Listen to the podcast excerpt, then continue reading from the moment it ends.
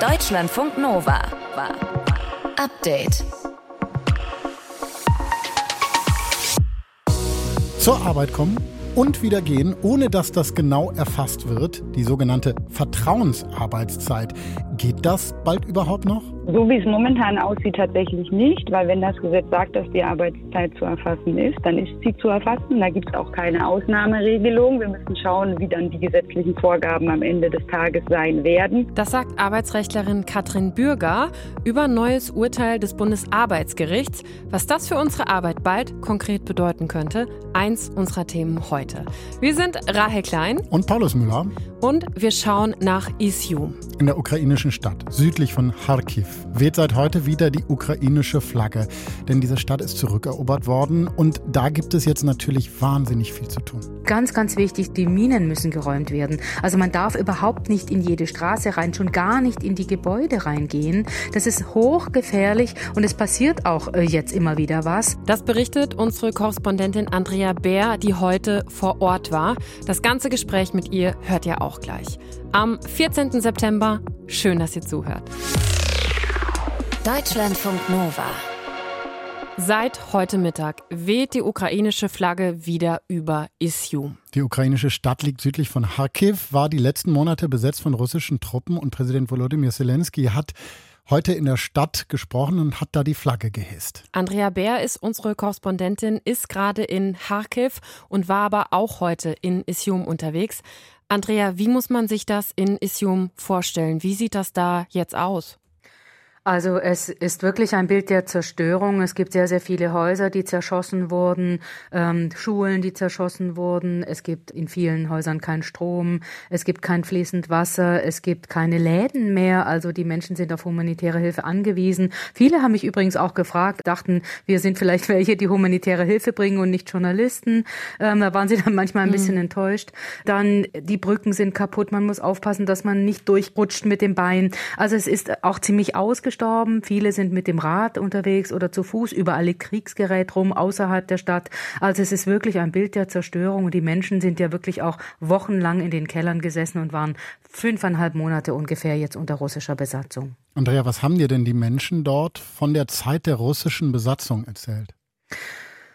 Also das Thema Essen und das Thema Versorgung war zum Beispiel ein Thema. Sie haben gesagt, am Anfang haben wir überhaupt nichts gehabt, dann ist alles sehr teuer gewesen, dann hatten wir russische Produkte, wir hatten keine Medikamente. Dann haben Sie gesagt, wir haben eigentlich versucht, den Kontakt mit den Russen zu vermeiden. Das war uns unangenehm. Sie haben erzählt, äh, viele waren aus ganz unterschiedlichen Ecken Russlands und aber auch aus den Teilen der Ukraine, die seit 2014 besetzt sind. Das ist natürlich immer besonders traurig.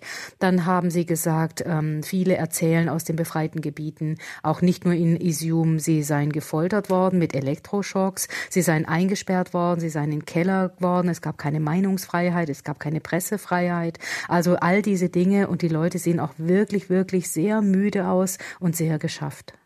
Isium ist ja gerade mal 15 Kilometer von der aktuellen Frontlinie entfernt. Wie müssen wir uns das Leben da gerade vorstellen? Fühlen Sie sich jetzt sicher da?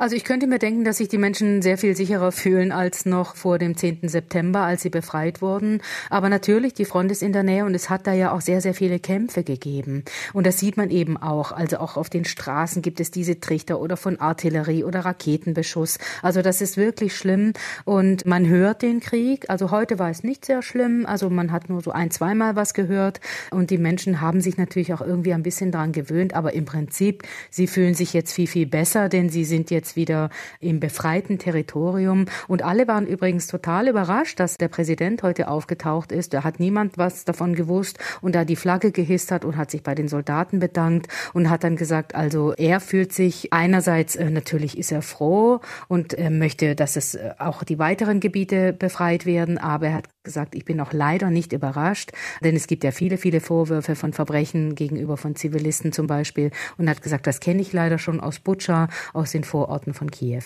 Du hast eben gesagt, dass ja manche enttäuscht waren, dass ihr nur in Anführungszeichen Journalisten, Journalistinnen wart ne? und keine humanitären Hilfskräfte.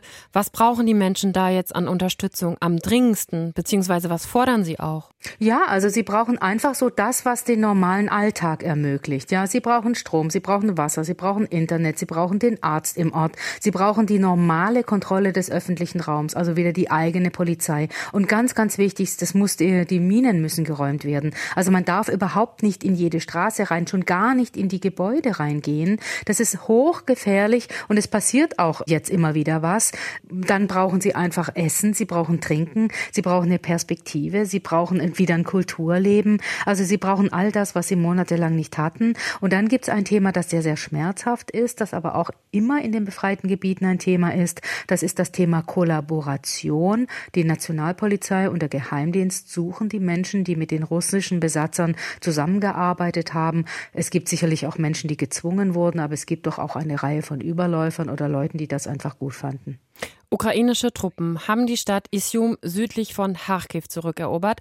Andrea Bär war das. Sie war heute in Isium und Kharkiv unterwegs und hat uns ihre Eindrücke aus der Stadt geschildert. Ganz vielen Dank dir, Andrea. Deutschlandfunk Nova.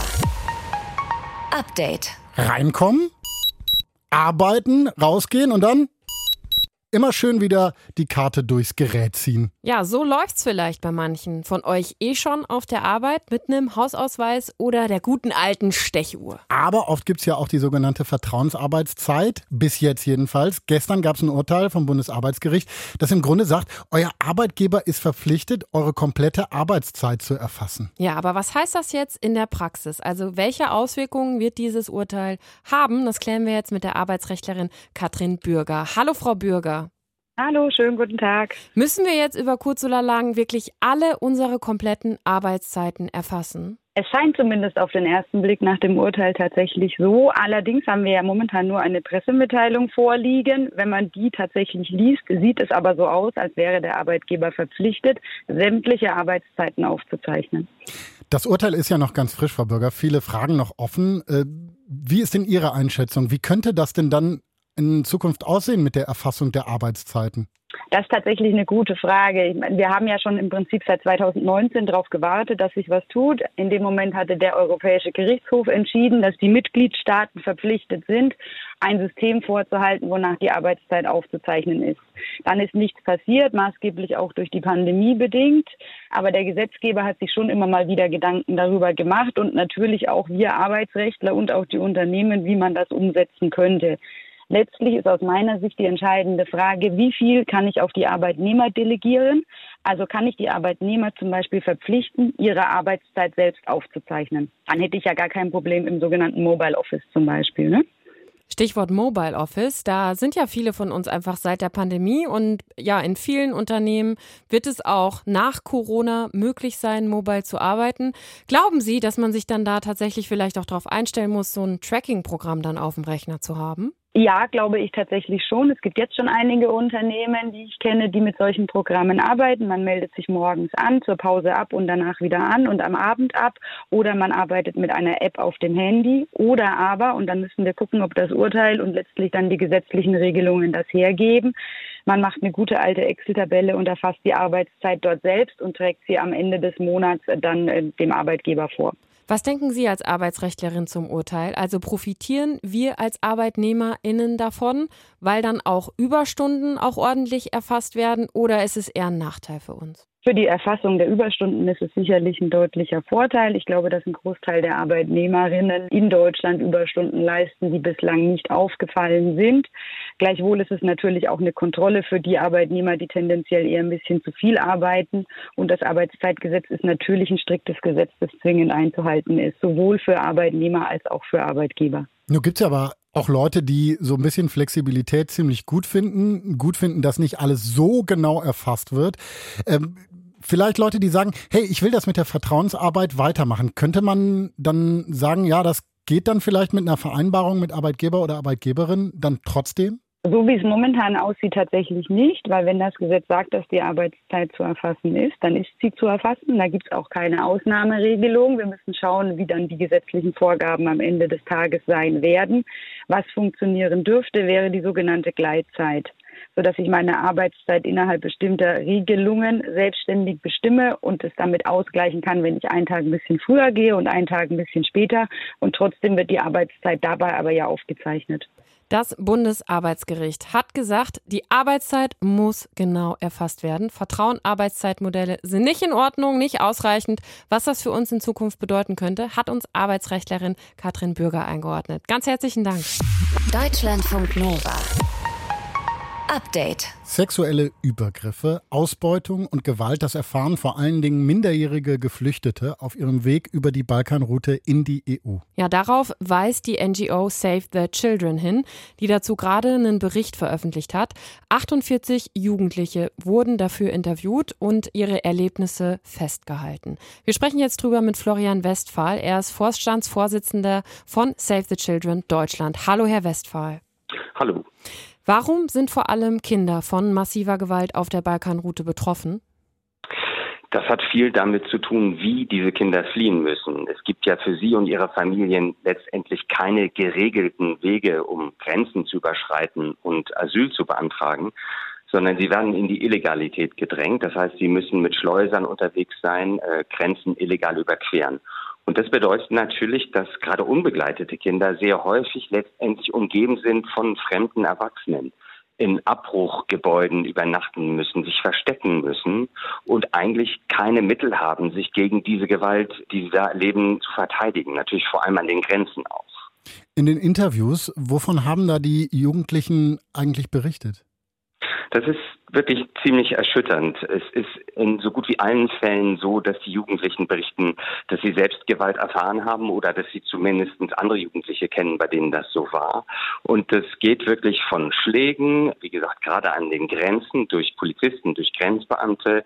Es wird berichtet, dass Jugendliche gezwungen werden, sich im Winter nackt auszuziehen, man ihnen dann alle Habseligkeiten wegnimmt und sie dann gewaltsam wieder über die Grenze zurückstößt. Und es gibt auch Vorfälle von sexueller sexueller Gewalt, von sexueller Ausbeutung, vor allem auch gegen Jungs gerichtet.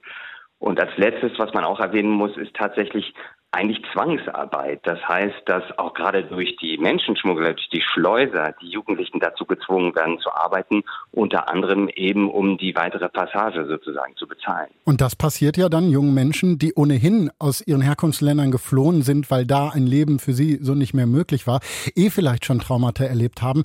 Was macht denn das dann mit ihnen, dass sie zusätzlich noch Gewalt auf der Flucht erleben? Das ist, wenn man sich die Aussagen einiger Jugendlichen in der Studie anschaut, wirklich erschütternd. Also die sagen wirklich, dass sie eigentlich jeden Tag damit rechnen, Gewalt zu erfahren und dass sie sich dem wirklich schutzlos ausgesetzt fühlen. Einige kompensieren tatsächlich durch Alkohol und Drogen, andere mhm. sind längerfristig letztendlich traumatisiert und sind aber dann nach wie vor auf sich allein gestellt, einfach in einem sehr feindseligen Umfeld, nicht? wo gerade bei den Alleinstehenden, wo eigentlich niemand auf sie achten kann und ihnen helfen kann. Wie kann denn verhindert werden, dass junge Menschen auf der Flucht sowas erleben müssen? Also als erstes muss es natürlich so sein, dass diese jungen Menschen wirklich die Möglichkeit haben, auf geregelten Wege Schutz zu suchen. Das bedeutet auch auf geregelten Wege über Grenzen zu kommen und zum Beispiel dort einen Asylantrag stellen zu können. Das passiert aber momentan nicht. Auch die EU-Außengrenzen sind ja eher auf Abschottung ausgerichtet. Das heißt, Jugendliche werden mit Gewalt behandelt und auch über die Grenzen wieder zurückgeschickt. Das muss sich ändern. Gerade dieser Praxis an den Grenzen muss sich dringend ändern, dass man dort Jugendliche und Kinder wieder als das behandelt, was sie sind. Und ganz wichtig, wir reden ja hier vor allem auch über Bosnien-Herzegowina und über Serbien. Also da muss man wirklich den Staaten, aber auch den Organisationen, die dort mit diesen Kindern arbeiten, helfen, sich besser um sie kümmern zu können. Das ist auch eine materielle Frage. Gute Unterbringung sicherstellen, medizinische Versorgung, psychosoziale Betreuung sicherstellen.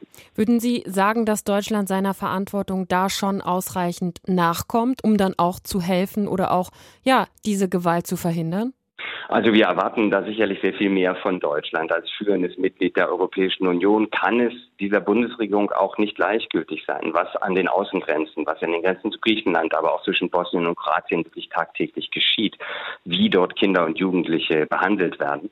Da braucht es vor allem erstmal politische Schritte, um diesen Einhalt zu gebieten und ganz klar der ja Verpflichtung der EU und auch Deutschlands nachzukommen, dass man sich darum kümmert, dass diese Kinder und Jugendliche auch wirklich entsprechend ihren Rechten behandelt werden, menschenwürdig behandelt werden, dass man sie anhört und dass man auf ihre Bedürfnisse eingeht. Da kann sicherlich noch sehr viel mehr gemacht werden. Ein neuer Bericht der NGO Save the Children zeigt, vor allen Dingen Minderjährige erfahren bei ihrer Flucht über die Balkanroute massive Gewalt. Was da für Gründe hinterstecken und was passieren müsste, darüber haben wir mit Florian Westphal gesprochen, dem Vorstandsvorsitzenden von Save the Children. Vielen Dank. Deutschlandfunk Nova. Update. Damals, als ich noch zu Hause gewohnt habe, da gab es sie. Die Biotonne. Hm. Kleines braunes Moped, ja. Da kamen dann die Bananenschalen und so weiter rein. Und bei mir zu Hause jetzt gibt's aber keine Biotonne. Und was mache ich? Ich werfe die Bananenschalen einfach in den Restmüll. Das darf doch nicht wahr sein. Ja, ja, ist so. Bei uns zu Hause gibt es einen Garten und deswegen können wir dann Kompost machen. Aber den Luxus, weiß ich, hat nicht jeder. Das ist ein bisschen Glück. Vor allen Dingen nicht in der Stadt. Und deswegen schauen wir uns jetzt mal an, was man machen kann, wenn man keine Biotonne oder äh, einen Garten hat. Martin Schütz aus dem Deutschlandfunk Nova Team. Welche Optionen habe ich denn da?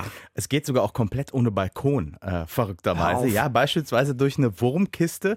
Klingt jetzt nicht ganz so sexy, ich weiß, aber kann man sich relativ einfach selber bauen. Anleitungen gibt es im Netz. Plump ausgedrückt äh, sind das in der Regel zwei Kisten, die aufeinander passen eine spezielle Wurmzuchterde kommt rein und dann kommen natürlich die Würmer rein und mhm. die fressen die Küchenabfälle, äh, die Rahl du sonst irgendwie irgendwo anders hinschmeißt, einfach auf und produzieren Naturdünger. Ähm, sollte äh, aber, sagen wir, zumindest fluchtsicher gebaut sein, damit Bitte. nicht unbedingt eine Invasion in der eigenen Wohnung bevorsteht. Ja, aber dann habe ich so eine Kiste voller Regenwürmer mitten in der Wohnung, oder? Nein, nein, nein, nein, nein. Also Regenwürmer, wie wir die so aus dem Park, aus der Wiese kennen, die bleiben schön im Garten oder im Park, im Boden, wo auch immer die Regenwürmer Würmer sonst sind. Es sind spezielle Würmer in der Kiste, die sich durch deine Küchenabfälle fressen. Zum Beispiel die sogenannten Dendrobenas, also riesige Rotwürmer übersetzt.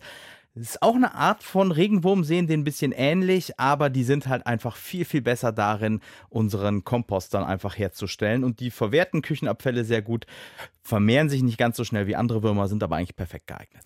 Was fressen die denn alles? Also was kann ich denen in die Kiste reinhauen? Eigentlich ziemlich viel. Also möglichst organische Küchenabfälle, sagt der Wurmzüchter Marvin Langhoff. Das ist hoch nährstoffreich, wo man darauf achten muss, dass man es anfeuchtet, weil sobald es zu trocken ist, fressen die Würmer das nicht mehr.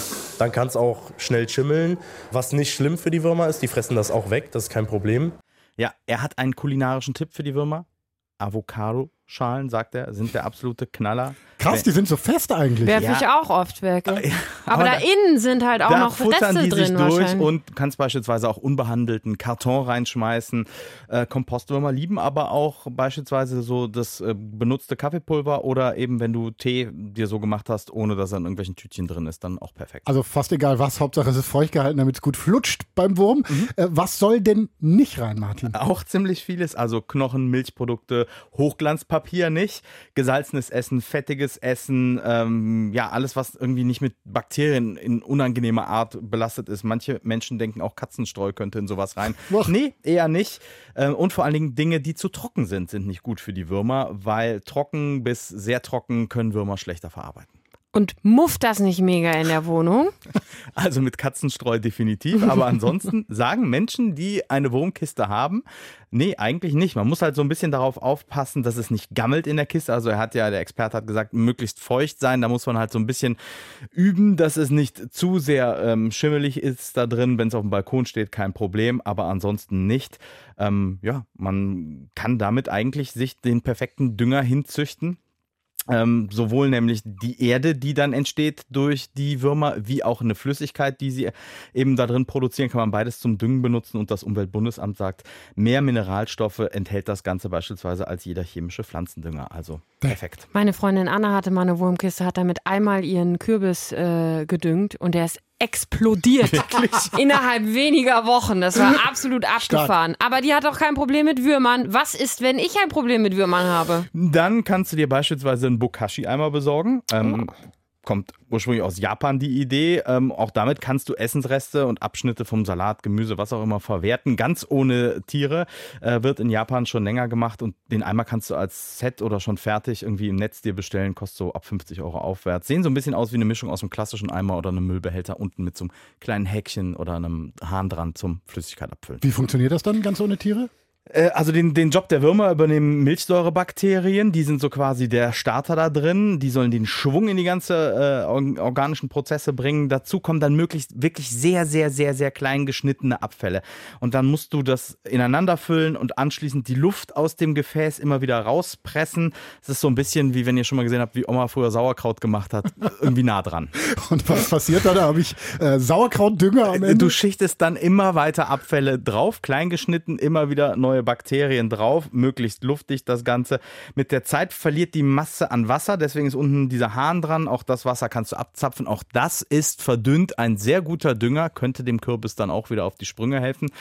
Und dann braucht man wirklich Geduld. Also man muss das Ganze dann einfach einige Wochen, am besten zwei Wochen warten, bis es vergoren ist. Dann nochmal unter normale Erde mischen, ungefähr sechs Wochen. Aber dann, ja, nach all der Geduld, Presserei und Drückerei, soll man das pure Gärtnergold haben. Bisschen wie beim Sauerteig, ne? Ja, genau. Das braucht auch Geduld. Aber auch da hast du doch Erfahrung. Liebevolle guter, Pflege. Wie ein guter Mitbewohner, um den man sich kümmern muss. So, ja. wenn ihr keine Biotonne habt zu Hause oder eure Bioabfälle auch gerne selber ohne großen Garten kompostieren wollt und goldenen Dünger haben möchtet, könnt ihr euch eine Wurmkiste oder einen Bokashi-Eimer besorgen. Wie das funktioniert, hat uns Deutschlandfunk Nova-Reporter Martin Schütz erklärt, der was von beidem hat. Ich habe einen Komposter. Nächstes Jahr dann aber auf der Fensterbank den Riesenkürbis. Ne? Absolut. Deutschlandfunk Nova. Update. Heftigste Dürren, Hitzewellen oder Fluten. Der menschengemachte Klimawandel, der wird immer deutlicher spürbar. Und Staaten auf der ganzen Welt strengen sich ja mal mehr, mal weniger an, um genau dagegen etwas zu tun. Zum Beispiel, indem sie ihren Energiesektor umbauen, also hin zu erneuerbaren Energien. Und das ist jahrzehntelang aber nur sehr langsam passiert, auch weil Studien damals zum Schluss gekommen sind, erneuerbare Energien, die sind ganz schön teuer. Nur gibt es eine neue Studie und die sagt das Gegenteil. Mit erneuerbaren Energien lässt sich sogar Geld sparen und zwar massiv.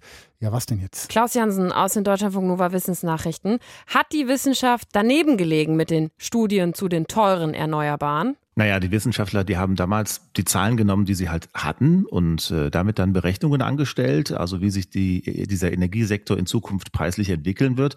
Und da lagen sie ganz offensichtlich falsch. Ja, also denn Windkraft oder Wasserkraft, die sind viel schneller, viel günstiger geworden als vorhergesagt. Äh, zu dem Schluss kommt jetzt diese neue Studie aus Oxford. Wie weit hatten die Wissenschaftler daneben gelegen? Ja, die Oxford-Studie, die hat sich viele alte Berechnungen angesehen. Dabei kam raus, dass die Modelle der letzten 20 Jahre alle zu negativ waren, was erneuerbare Energien angeht.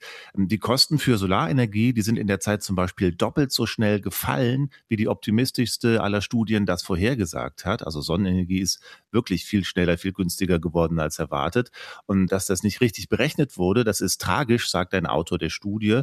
Denn die Politik und die Unternehmen, die hätten damals halt entsprechend handeln können also sie haben leider nicht gehandelt und naja, hätten vielleicht doch besser auf erneuerbare Energien gesetzt. Das hätte sich nämlich auch finanziell gelohnt. Wie schneiden denn die Erneuerbaren ab im Vergleich zu Öl, Gas und Kohle? Also wie viel kann da gespart werden? Ja, das haben die Forschenden aus Oxford tatsächlich durchgerechnet für die ganze Welt auf der Basis von Preisentwicklungen der letzten Jahrzehnte. Und die gehen davon aus, wenn bis 2050 umgerüstet wird auf klimaneutrale Energie, dann würde das mindestens 12 Billionen Dollar sparen. Also wenn man das in Milliarden sagen will, dann wären das 12.000 Milliarden Dollar an Einsparungen mindestens im Vergleich dazu, dass wir so weitermachen wie jetzt. Und je schneller auf erneuerbare Energien gesetzt wird, sagen die Forschenden, desto mehr Geld lässt sich dann auch damit sparen. Das klingt ja eigentlich nach einer Win-Win-Situation, also sowohl für den Kampf gegen den Klimawandel, aber ja auch für die äh, Wirtschaft gut. Ja, nee, die Forschenden sagen sogar, es ist eine Win-Win-Win-Situation. Also die, Energie, die Energie, die wird günstiger, ja. Außerdem können durch den Systemwandel mehr Menschen mit Energie versorgt werden auf der Welt. Es ist einfacher umzusetzen und es wird sogar mehr Energie produziert als vorher. Also wenn es wirklich schnell gehen sollte mit dem Umbau, zeigt ein, wie die Forschenden sagen, realistisches Szenario in der Studie, dann würden etwa 2050 keine fossilen Brennstoffe mehr benutzt und es stünde 55 Prozent mehr Energie zur Verfügung aus Solar- und Windkraft, aus Batteriespeichern und mit elektrischen Fahrzeugen und grünem Wasserstoff. Ein beteiligter Forscher sagt, auf grüne Energie umzustellen, das sei weder schmerzhaft noch teuer und wir müssten auch keine Opfer bringen dafür, wie es lange hieß. Solche Behauptungen, die seien einfach falsch. Nun sind die Preise für Energie, für Öl, Gas und so in den letzten Monaten ja durch die Decke gegangen. Da ist es ja kein Wunder, dass erneuerbare Energien günstiger sind, oder? Ja, das ist interessant, weil die Studie nämlich noch vor Russlands Überfall auf die Ukraine erstellt worden ist, also noch bevor die Preise völlig durch die Decke gegangen sind. Aber die Studie hat berücksichtigt, dass so etwas passieren kann. Es ist ja auch schon passiert in den 1970er Jahren zum Beispiel. Da hat es ja auch schon eine Ölkrise gegeben und ein Studioautor sagt, naja, das kann halt passieren, wenn man abhängig ist von unsicheren, teuren fossilen Energien. Und was ist jetzt mit der Atomkraft? Die sehen ja einige als grüne Energieform, weil die eben kaum Treibhausgase produziert. Ja, auch das hat die Studie im Blick. In den letzten 50 Jahren sind die Kosten für die Atomkraft demnach immer weiter gestiegen. Deswegen sei es höchst unwahrscheinlich, dass die Atomkraft in Zukunft noch wettbewerbsfähig ist, weil die Kosten für erneuerbare Energien und auch für Energiespeicher wie Akkus halt weiter fallen sollen. In einem Szenario hat die Studie berechnet, was passiert, wenn vor allem Atomkraft fossile Energien ersetzt. Aber das war deutlich teurer als die anderen Szenarien. 25 Billionen Dollar mehr im Vergleich zu alles weiter wie bisher. Also die Studie, die rät deshalb so schnell wie möglich zu erneuerbaren Energien zu wechseln. Die seien jetzt auch schon häufig günstiger als fossile und sie würden halt noch günstiger werden. Billionen von Dollar lassen sich einsparen, wenn wir Solarenergie, Windenergie und so weiter schnell ausbauen. Das ergibt eine Studie aus Oxford. Klaus Jansen hat sie uns vorgestellt. Danke. Deutschlandfunk Nova. Update. Immer Montag bis Freitag auf deutschlandfunknova.de und überall, wo es Podcasts gibt. Deutschlandfunk Nova.